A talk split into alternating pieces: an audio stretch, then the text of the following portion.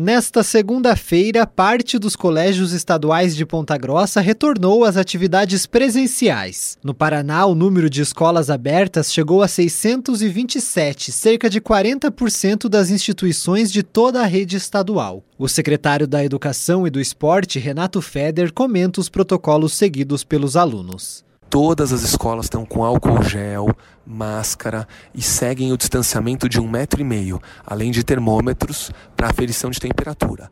Importante lembrar as famílias que os alunos que vão retornar, a gente precisa de uma carta de autorização dos pais e que os seus filhos vão seguir os protocolos de saúde. O modelo adotado no estado é híbrido, ou seja, parte dos alunos estará em sala de aula e parte em ensino remoto assistindo às aulas ao vivo. Os professores interagem em tempo real com todos os estudantes. De acordo com o governo, a retomada gradual prioriza instituições de ensino onde há mais alunos em situação de vulnerabilidade e sem acesso a equipamentos digitais para realizar as atividades remotas.